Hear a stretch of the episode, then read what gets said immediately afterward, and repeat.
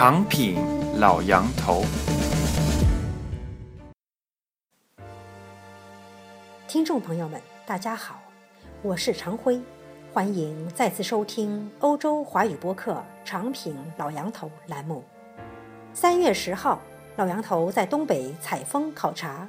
与一位常年侨居海外的华人朋友聊起西方民主与中国模式，在那位海外华人对中国政府这几十年内的非凡成就啧啧称赞，对西方民主的没落与种种弊端嗤之以鼻时，冷静的老杨头提出的问题却是：为何西方国家不照搬中国模式？我想。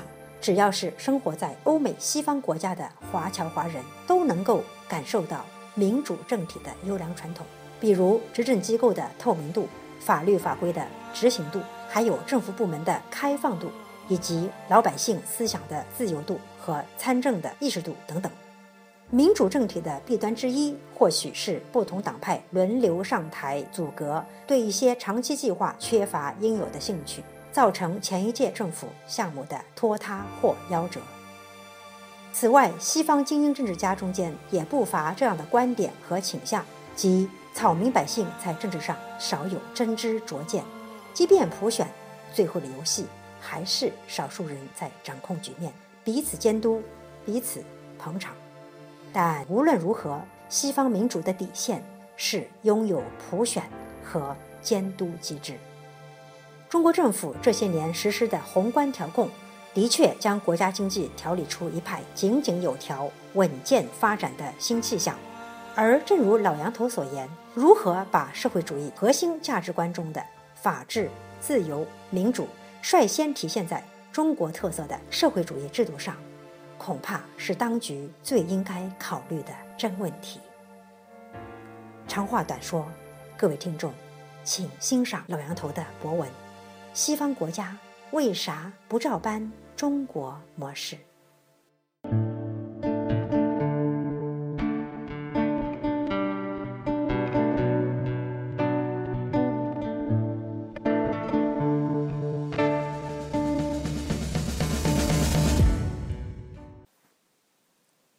西方国家为何不照搬中国模式？今天，同一位海外华人。驱车前往中苏边境的小城，虽然大雪覆盖了路面，但四百多公里的里程却相当平顺，路上车辆极少。这位华人感慨：“真了不起！共产党在短短几十年里干了西方百年才能完成的事。”这位华人朋友从高速公路又说到西方民主，指出了西方民主的没落与种种弊端。尤其是扯皮与效率低下。他还说，美国推崇的普世价值中的自由、民主等等，根本就不是人类与生俱来的，所以不能称为普世价值。而公正、平等与正义才是古已有之，是人类的追求。如果说普世价值，那才是吧。读者看到这儿。很可能以为我会反驳他，其实我什么也没有说。事实上，这位朋友表达的一些看法在华人中相当普遍，而生活在海外多年的我也不得不承认，他们说的不无道理。至少有不少现象是符合事实，也是我的观察。不过，既然谈到民主，谈到中国模式如此优异，西方国家却无一照搬。我就不能不说两句了。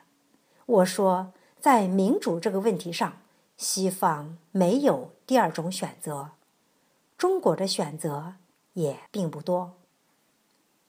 西方无法选择中国这种高效的模式，原因几乎再简单不过了：任何人都无法剥夺民众手里的选票，否则你干得再好，他们也有权不满意。有权推翻你。这些年，我的确发现美国和澳洲的选举选出的领导人一个不如一个。可你真不让民众选，靠共和党或工党与民主党互相斗争、互相残杀，决出胜负？很显然，战场或者党内拳斗场上胜出的领导人，的确比靠在电视上演讲赢得选票的领导人更有能力、谋略和魄力。可在一个民主意识浓烈的地方，这样的人上去，即便不被推翻，也会日夜生活在被推翻的恐惧中。他上台后的一切能力与谋略，可能都会围绕巩固权力而转。治国只会退居第二线，没有第三种选择吗？二战后，世界的政治生态过于简单，苏联与美国，西德与东德，一个集权，一个民主，几乎是黑白分明的。到如今，浓缩成了朝鲜和南韩，韩国的民主也渐渐成熟，并开始出现问题。但只要有选票。总也不会乱到哪儿去，改朝换代的选举，过几年来一次。可朝鲜就不同了，一家三代统治了七十年，至今不但提心吊胆，而且全世界人都心知肚明，眼前执政者的金家被颠覆性错误赶下台的日子，迟早会来到。没有第三种选择吗？如今的中国正试图走出第三条道路，执政者内部不认同西式民主，也不愿意照搬西方民主的有两种人：一种是从自己的经验、经历和学问出发，真心诚意的认为西方那一套不适合中国，或者中国文化与传统以及民众的素质也不适合西方民主。